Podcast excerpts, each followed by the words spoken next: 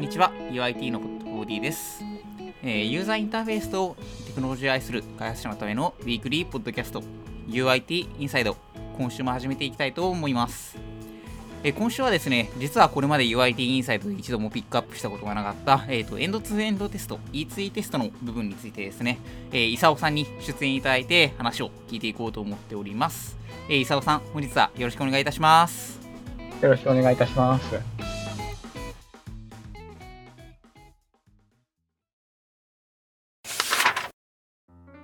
では、早速、えっ、ー、と、伊沢さん、今回、UIT インサイド初出演ということになるんで、えっ、ー、と、せっかくなんで、自己紹介の方、お願いしてもよろしいでしょうか？はい、わかりました。えー、皆さん、はじめまして、えー、LINE コープの、えー、SET チームに所属する SET の、えー、伊沢です。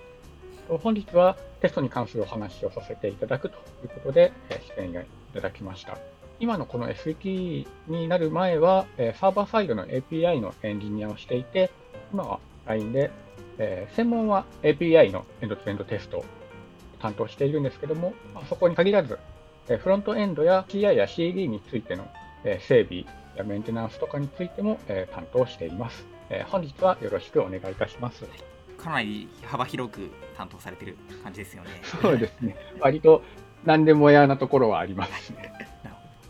では、ちょっといろいろ聞いていければなと思いますので、本日はよろしくお願いいたします。はい、よろしくお願いいたします。では、早速、えー、と本編に入っていきたいなと思っているんですけども、えっとですね、今回、ちょっと伊佐さんにお話を聞きたいなと思ったのが、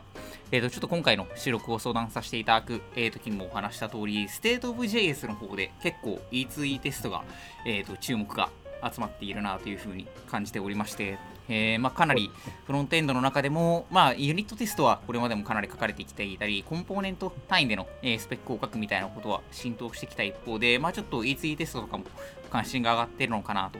思いまして、なんかただ一方で、やっぱりフロントエンドエンジニア視点で言うと、かなりこう複雑化してきている SPA の E2 テストって、こうメンテナンスコストが高かったりだとか、まあ、うまくワークしなかったりとかっていう風な印象が、え、ー、と、やっぱ強い人も多いのかなと思ってて、私自身結構なかなかこう、費用対効果とか考え出すと、なかなかこう、手が出ない領域ではあるんですけど、まあ結構そういうところってもしかしたら変わっているのかもなとか思って。きたいなと思った次第なんですけど、なんか最近、はい、最近って言ってもこうかなりざっくりな感じになっちゃうかなと思うんですけど、なんかこう近頃の E2E テストって、なんか結構そういうペインポイントとかが改善されていたりとかするんですかね？そうですね、そういう意味でいくと、やっぱこう、エンドツーエンドテストのような、いろんな外部環境とか依存関係に影響されるようなテストっていうのは、やっぱりメンテが難しかったり、やはりユニットテストに、えー、比べて、エンドツーエンドテストのテストコードとか、テスト環境っていうものは、まだ比較的新しいものなので、ベストプラクティスがあまり、えー、見つけづらいというか、えー、なかなかないような状態があるので、なかなかうまくいかない事例というのは、あと僕の方でもよく、えー、話は聞いています。最近ではなく昔の話からになっちゃうんですけども、はい、昔だと、えっと、まあ、ドムのこの要素とか、えー、このクラスのエレメントを取得してクリックするみたいな、うん、まあ、基本的なブラウザ操作の API を使って、まあ、それと、えー、標準のテスティングフレームワークの JUnit とか、JS だと Mocha とか JEST とかと組み合わせて、エンドツエンドテストの自動テストっていうのは、うん、えー、されていたんですけども、そこの辛いところは、やっぱりそのブラウザとかの挙動によって、あのページのロードが遅かったりだとか、なんか、ロムが変更されることによってテストが簡単にこけてしまうっていう。問題はまあ昔から指摘されていて、でそれに関して言うと、結構最近は、えー、まあそういうペインポイントを解消しようとフレームワーク側で、え、頑張っているところがありまして、例えばまあ、ちょっと前だと、あのまあ CSS セクターの ID とか、えー、クラスとかを使わずに、えー、専用の data attribute、うん、データハイフンテストみたいな attribute をつけようっていう流れああ結構そうですね。なんか、はい、割と私たちもそれでデータデータテスト ID みたいなものを専用でやることによって CSS の変更に左右されないみたいなのは結構やることありましたね、はい、形になってそこで一つデザインからの分離っていうのはできていて、うんうん、ただそれは、えー、それとしてもただそのデータのアトリビュートを入れるのって基本的にはコーディングをしている人にしか入れられないので、例えば、すごく分業しているフロントエンドエンジニアと、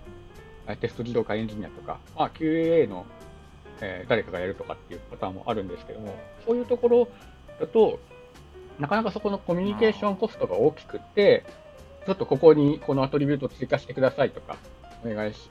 して、追加してデプロイしました。じゃあちょっとテストコードを動かしてみますね、みたいなコミュニケーションになったりしてしまったり、あとは最近だと React や、えー、 Vue などの、えー、フレームワーク、えー、を使っていたりすると、コンポーネントというか、まあ、 DOM の狙った位置にその attribute つけられないっていう問題もあったりして、なんか、あ、ちょっとここクリックしたいんだけど、ここの DOM にこのエレメントにつけれますかって言われたら、いや、ちょっとこれは自動生成されているサードパーティーのものなので難しいですみたいな話があったりするんですね。結構逆にいあの自分たちで書いてるコードベースだとフレームワークの方がそういうの設定しやすいかなと思いますけど逆にエコシステムっていうところになるとつけづらいみたいなのは確かにありますね。はい、エンジニアがコントロールできないレベルの小さい要素とかになってくるとなかなか難しいところがあるんですね。で、その中で、えっ、ー、と、自動テストテストのフレームワークでいくと、 Cypress とかコードセプト JS っていうのが、えーと、これステートオブ JS でもちょっと言及されているものであったと思うんですけど、うん、まあ、例えば、えっ、ー、と、ユーザー登録フォームとかの登録ボタンを押すっていうような、えー、挙動をしたいときに、このボタンのエレメントをしてするというよりかは、送信とか登録っていう文言を見つけて、それをインナーテキストに持つエレメントをクリックするみたいな、ちょっとふわっとした規定方法っていうのができるようになってきています。あとは、まあ、そのふわっとした指定方法も、その一つのページ単位でいくと、なんか同じ単語っていくつもあったりして、じゃあどれだみたいになったりするので、そういう時は、えっと、先ほど述べた、えっと、データのアトリビュートとか CSS セレクターを組み合わせたり、あと、サイプレスで言うと、まず先に、ちょっと広い範囲、例えばフォームの要素を指定して、その中の登録ボって書いてあるボタンをクリックするみたいな、はい、絞り込みみたいな指定方法ができたりするんですね。そういう形で絞り込むことで、多少ロバストな、えー、設計でテストコードを書いたりとか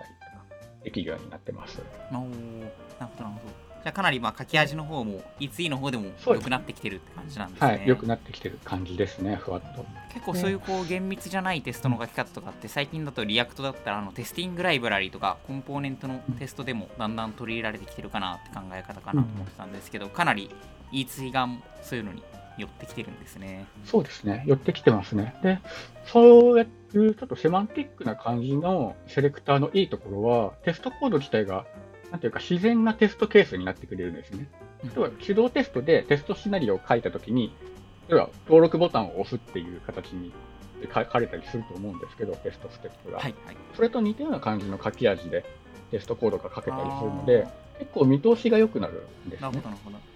見通しが良くなる。まあ、ちょっとあんまりコードコードしてないようなテストコードになるので、はいはいそういう意味だとノンコーダーである QA とか PDM とかの人にも見てもらえる可能性は上がったりするかなとは思っています。あ結構こう宣言的と言いますか。そうですね、はい、コード上のコードベース自体に詳しくなくてもこれだけを読むとこう疑似コード的に伝わりやすいような感じになってるんですね、うん、そうですね。はい。疑似コード的なものでいうと、キューカンバーとか、えー、デブとかかな、BBD とかによったようなフレームワークだと、疑似コードというか、まあ、ちょっと自然言語っぽいものと、そこに対応するテストコードみたいな組み合わせっていうのは過去にはあるんですけど、今だとそれがまあ一緒になってる形ですね。ひっくるめて。これが宣言的で人間が読める形かつ、えー、機械も認識してブラウザを操作してくれる。もしくはアサーションしてくれるっていう形になってますね。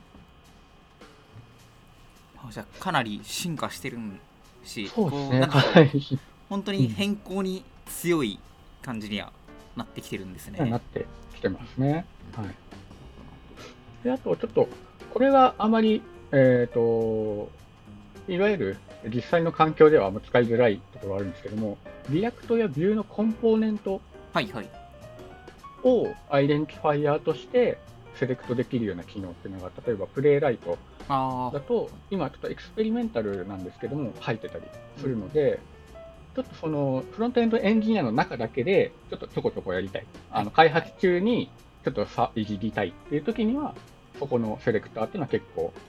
まあ、書いてるコードと直感的にリンクしやすいようなセレクターっていうのが出てきてますね。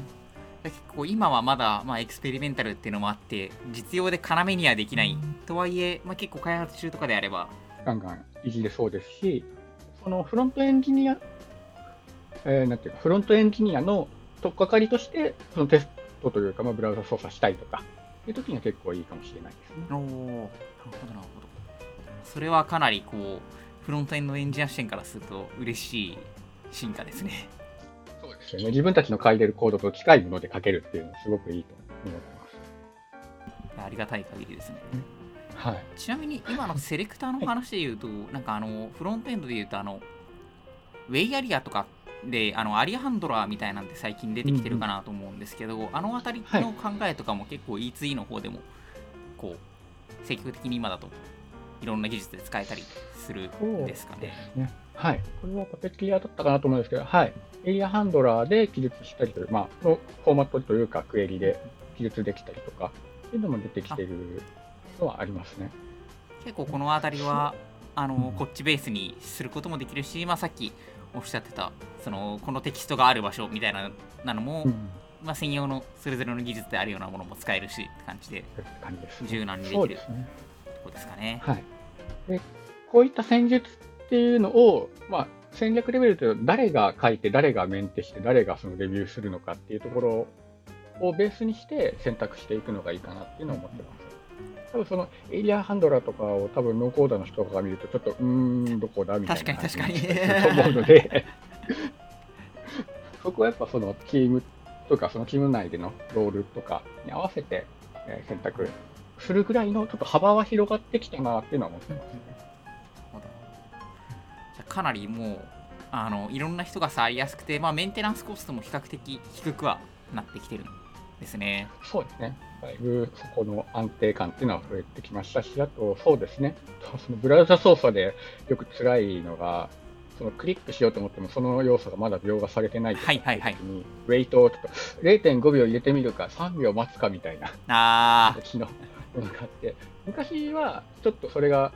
そんなに多くなかったんですね。っていうのもやっぱり、えーと、リクエストごとにページがもう完全にリロードされたりとかっていうページ遷移っていうのが発生したんですけど、先ほど、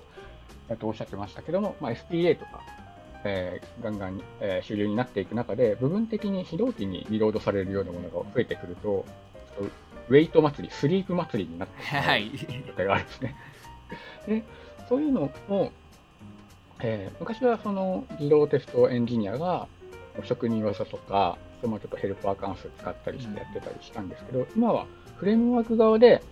まあ、オートウェイトとかスマートウェイトっていう言われ方しますけど、まあ、実際的にはコーディングを行って、この要素が見つかったら、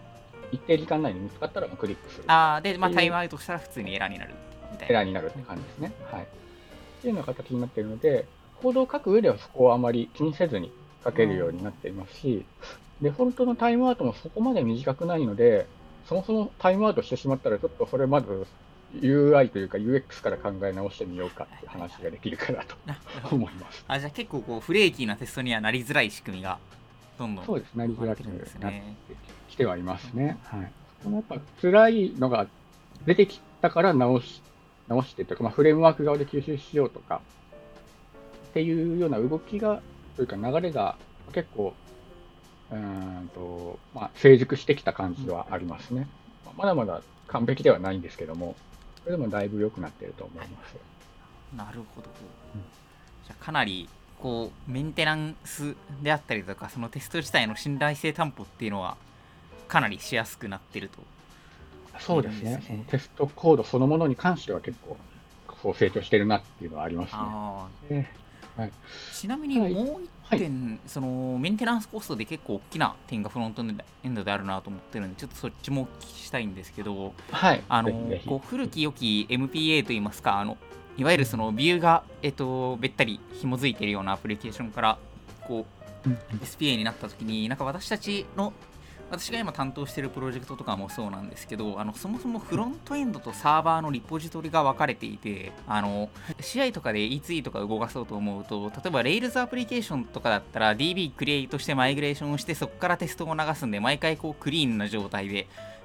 でデータが、あのーまあ、そのシートデータだけ入ってる時に E2 ができるとかってあったかなと思うんですけど結構そもそもフロントとサーバーがリポジトリ分かれてるとフロントエンドで E2 するためにはこうサーバーも必要でただサーバーの方に依存するのもそれはそれでなんかおかしいしみたいなので結構こうそもそもどうやって踏み出したらいいんだろう。まあモックでいいのかなみたいなのって悩みとしてあったのかなと思うんですけどそのあたりってなんかこう変わったりとかしたんですかね？最近。そうですね。今で言うと、フレームワーク単位で、なんかすごいブレイクスルーが出たぞっていうところまでは言っていないんですけども、今の環境でいくと、えっ、と、ロッカーや、えっ、と、Kubernetes が結構普及してきている中で、まあ、じゃあ例えば、その、まあ、Mock と、その実際にデプロイされているサーバーアプリケーションはい。と、あとそのバック、その後ろ側のデータベースの間ぐらいの信頼性を持ってる、サーバーのアプリケーションのコードベースは Docker イメージとして用意して、であとはまあその、えー仮のデータベースみたいなのも Docker イメージで提供して、それをフロントエンドから使うっていうような使い方をしているあような形での、えーテストっていうのは、界隈でもありますし、社内でも、えーいくつか事例はあります。あ、なるほど。いやこれまでやっぱ都度全部フロントエンドのしのテストのために構築するっていうのが大変だったところが、まあ、根本的な解決はまだしてないけれどもこう Kubernetes とかでまるっと環境を1個作りやすくなったんでそこに対してテストを流すっていうのができるようになってきた。はい感じ、そういうですかね形ですねうん。共有環境でにしか接続できなかったのは、そのテストに閉じたうんうんうんパッケージとして用意できるようになったあっていうのはありますね。ーそれはすごいいいですね。はい、で理想的には、例えばそのサーバーサイドも、サーバーサイドの API として、完全なそのインテグレーションテストというか、API のテスト、ある程度自動化されたテストがあって、そこの動作が保証されたものが、まあ、フロントエンド用の E2E テストに提供されているという形があると理想的ですね。ああ、確かに確かに。ただでもなんかそういうのもかなりやりやすくはなってそうあはいで。すねな。っていて、結構その辺のプラクティスは結構最近増えているところでありますね。ちょっと社内でいい事例とかあったら別途聞いてみたいですね。なるほど。ですね。社内で言うと、フロントとサーバーが同じリポジトリにある状態だと、もう完全に一つの Kubernetes クラスターに閉じて、フロントのサーバーもはいデータベースもデプロイしてうんやってしまおうみたいなことは、あまあ、いくつかちょっと試しているところはあります結構それは、組まれテスとかのおかげでやりやすそうですよね。都度構築してテストが終わったら落としたらいいって感じですもんね。としたらいいっていうのはありますし、まあ、で残しておきたかったら残しておけるしっていうような、そこら辺のフレキシビリティが高いですね。いいですね。じゃあ結構この辺りもまあやりやすくはなってきているっていう感じ。そうですね、はいやりやすくはなってきていますけども、あそこをこううまくフレームワークとか言語でカバーできていないので、そのあたりは実際に自動テスト環境を構築する人のスキル次第のところがある状態ですね。で結構あれですか、あの、伊佐さんの SET のチームの方ではそういったところの支援を中心にそうですねやっ。てる。やりますね。もちろん自動テストを書く、設計すること自体もそうですし、さっきのその Kubernetes のテスト環境を構築するっていうところも含めてサポートしています。なかなか現場のメンバーだけだとこうやるのも大変で手が回らないっていうこともはい多いんで、そういうのをやってくださる人がいるのはすごい楽しいですね。こう信頼性の高いテスト環境を提供するところまでがやっぱ結構ハードルが高いので、一回うまく走り出すと、しばらくは大丈夫なんですねテスト増やしていっても。そこに持っていくまでが大変なので、まあ、そういう意味でも ST っていう専任のロールがまあ社内にあるっていうのもあると思いますね。ありがとうございます。そうですね、初めのやっぱ構築が、構築プラスうまくワークする状態に持っていくっていうのは、やっぱり昔も今も大変っていうのは大変わらないんですね。はい、そうなんですよね。そこをやっぱりコード書いてるエンジニア自身がやると、やっぱその人のモチベーションとか依存しちゃったりして、でだんだんちょっと優先度下がっていって、そう捨てられちゃうっていう残念なことにうん。なるっていうのは、やっぱりそこは多分今も変わらないところがあるんだと思うんですね。なるほど。モチベーションだけじゃなく、やっぱプロジェクトが忙しくなったから今はできないとかもやっぱ出てきちゃいますもんね、だんだん。はい。やってくるんですけども、でも、やるんだったら早めにやった方がいいっていうところがでも、そうですね。なるほど。あ、ありがとうございます。はい。今結構もういろいろ最新事情を聞いていく中でそれぞれのこうこういったツールが使えてみたいなのを聞けたんで、まあ、せっかくなんで一緒にそういった環境を作り出している最新のツールとか気になる、えーと、今功さんの方で気になっている革新的って言ったら、えー、大げさかもしれないんですけどいいなと思ってるツールとかあったらなんかそういう話もちょっと聞きたいなと思うんですけどなんかこう、はい、今のこう賢賢いウェイトをしてくれるであったり、まあ、賢いセレクターを持っているみたいなこうかなり現代的なツールっていうところで今だとフロントエンドとしてファーストチョイスに挙げるとしたら功さんの方でこういうものじゃないかなとかって思ってるのってあったりします、はい、そうですね。ファーストチョイス初めて使うっていうんだったら僕はプレイライトをおすすめしますねあプレイライトやそれのラッパーもあるんですけども、まあ、単純にとっかかりとしてすごくいいと思っています。でテストのプラットフォームというか、そのレポーティングとかも含めたツールとしては、サイプレスが、としてはすごくいいと思うんですけど、サイプレス少し癖があってですね、テスト実行が、サイプレスのウィンドウが開いて、その中で iFrame でテスト対象を描画して操作するっていう形になっているので、結構別のタブを開いたり、ウィンドウを開いたりみたいなものとかに対応してなかったりするのが、ちょっとすぐ使いづらいなって思う、まあ、サービスによりけりですけど、ウェブサービスによりけりですけども、ところがあるので、そういうところの引っかかりが Playwright だと比較的少ないのかなっていうのと、あとこれ Chrome 限定なんですけども、エクステンションを読み込めるんですね。おテストをブラウザ立ち上げるときに。それはそで、はい。エクステンション前提のテストっていうのも実行することができます。で、えっ、ー、と、アルトキャリアの方だと、多分 Puppeteer とか触ったことある方もいらっしゃると思うんですけど、ちょっと個人的な見解含むんですけど、はい、コンセプトとしてはブラウザ操作に特化している形で、でまあ、 Playwright はただテストをするっていうのを主眼に置かれているので、まあ、さっきのセレクターとかもそうなんですけども、まあ、アサーションとか、あとはテストによくある authentication の問題ですね。毎回ログインするのかっていう話とかあると思うんですけど、はいはい、テストケースにするときに。っていうところとかも、まあ、 authentication のキャッシュを使って、高速にテストを実行したりとかっていうところもサポートがあるので、テストツールっていう意味でもすごく、えこなれてるツールだと思ってます。であれば、まあなんか今、 Jest が入っているから、そこに Puppeteer 突っ込もうみたいなことをするよりは、まあ、素直に Playwright とか使う方が、方がまだいいかなってことですかね。はい、そこまでそんなにそのジェストのこの機能をすごく使いたいんだみたいなものがあれば別ですけども、まあ、最初はプレイアウト1本で使ってみて、ちょっと、もうちょっとその格闘的なことというか、やっていく中で、ユニットテストで培ったジェストのナレッジとかを使いたいときに少しまた検討するっていうのがいいと思います。なるほど、なるほど。ちょっと私、サイプレスしか使ったことがなかったので、ちょっとプレイライトを触ってみようと思います。はいサクッと最初のテストケースが作れるっていうのはすごく楽だと思ってます。プレイライトってマイクロソフトの開発のやつでしたっけ？そうですね。じゃあかなりツール自体の信頼性も、まあ、あるんじゃない高い、そうですね。継続的に、えーと、メンテナンスというか、フィーチャー開発が行われてます、ね、じゃあまあ、ファーストチョイスとしては、プレイライトがおすすめ、はい、サクッとおすすめですね。さっき言った、その React や Vue のセレクターもこの Playwright に experimental で入ってるので、あちょっとまあ遊びで試してみるのもいいと思います。いいですね。ちょっと私も試してみようかなと思います。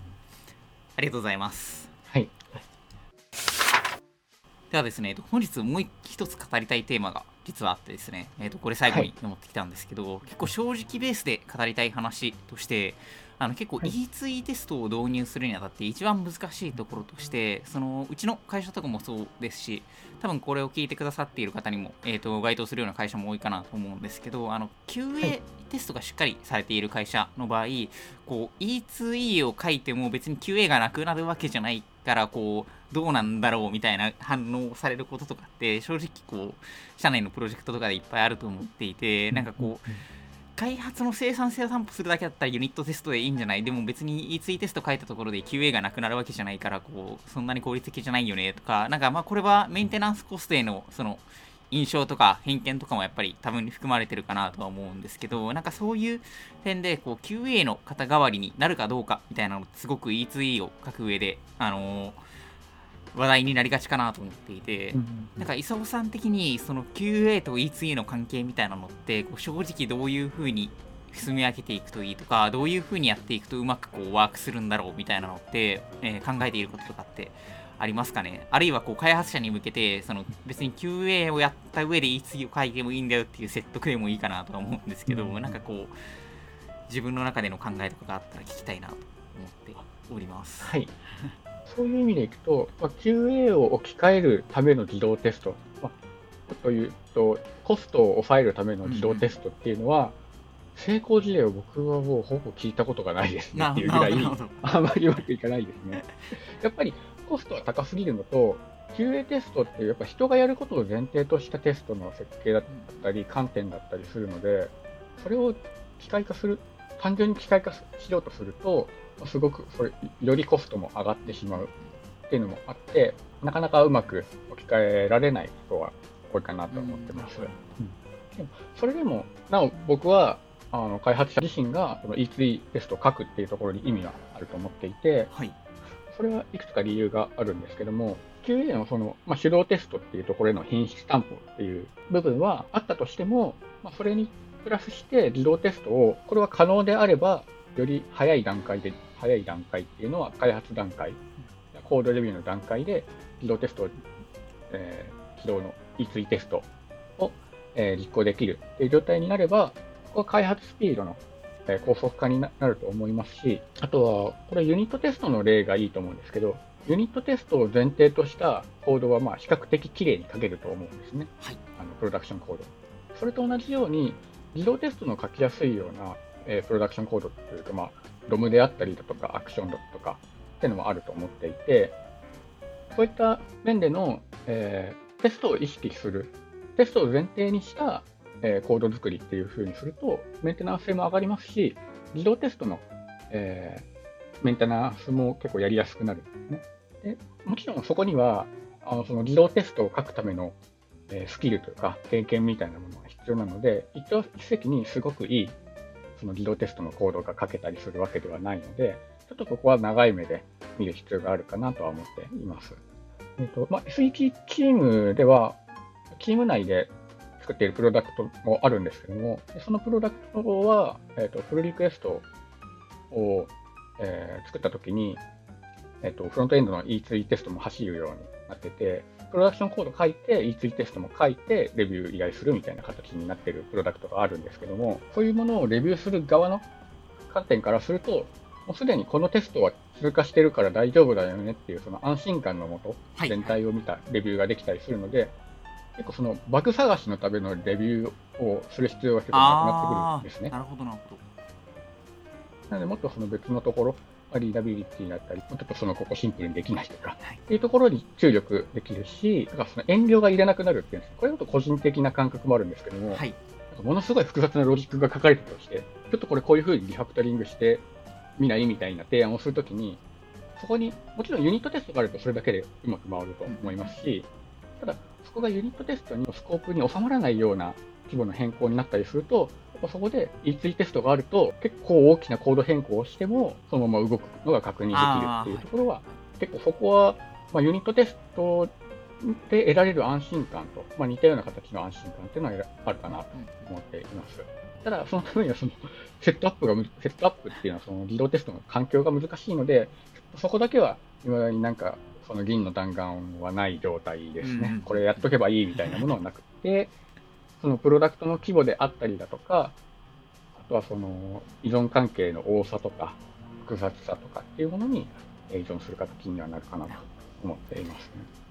なるほど。了解です。じゃあやっぱり、こう変に置き換え用語であったり変にこれをやる分のコストをどこかで削減しようっていうよりは、まあ、結果的に例えばそのコード、えー、レビュー本質的な部分にフォーカフォーカスできたりであったりとか、まあ、結果的に品質が高まることによって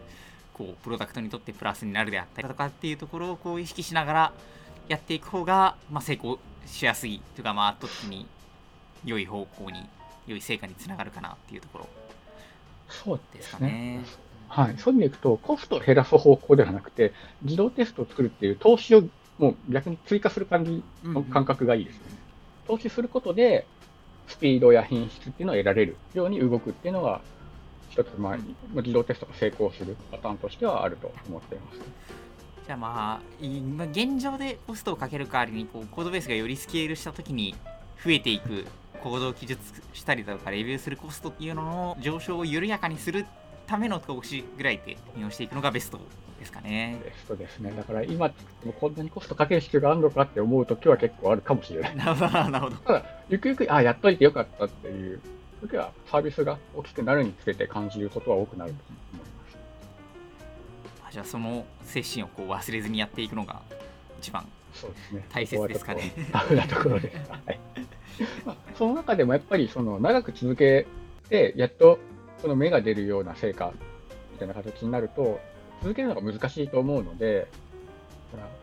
そういう意味でも最初から QA を置き換えようっていう大きな目標を掲げるよりも、ちょっとずつ足元から少しちょっと楽をしてみようっていううん。ところで、例えばスモークテストとか、まあ、デプロイした後に軽く手で今動作確認しているとかがもしあれば、それを自動化してみる。でそれがうまくいったら、ちょっと手を広げて、もうちょっとしたくさんのテストケース。普段だったら、デプロイドの中動確認では、まあ、時間もないし、テストのデータのセットアップも大変だから、やってない。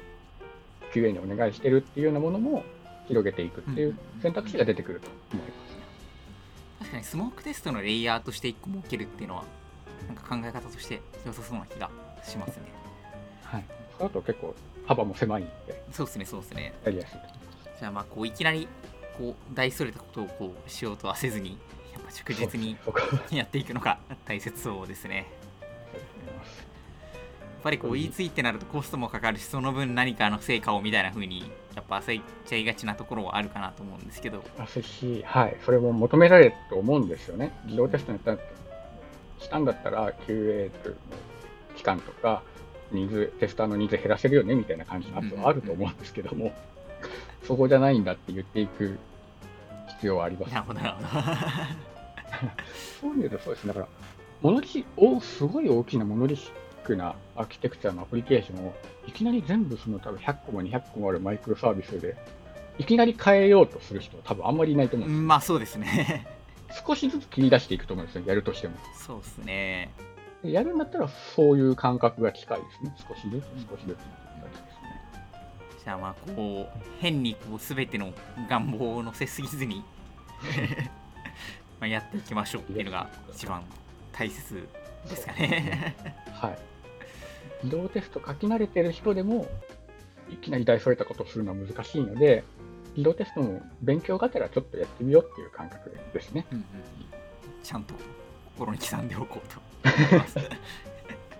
やっぱりやらなければやらないほど期待値上がっちゃうっていうのが正直エンドツーエンド使ってあるなと思うんで、そうですね。ちょっとしっかり QA による手動テストのお手本みたいなのがあるから、なんかそこに近づけなきゃみたいなのがあると思うんですよね。うんそれよりも、そのデベロッパーが自動テストを書くんであれば、まあそのユニットテストからの延長線上って考える方がちょっと素直かもしれないですね。そうすると、やっぱまあ自然に、ユニットテストは基本的に、えーたくさん書いて、で、エンドエンドテストはちょっとだけ書く。はいはいはいで、エンドツーエンドテストなんかたくさん書かないとカバーできないなって思ったら、ちょっと振り返ってみて、これユニットテストで担保すればいいんじゃないのとか、うんもっと小さいコンポーネントとか単位でテストすればいいんじゃないのみたいな話もできると。ああまあこのコードベース自体の問題にはい。はい。戻る。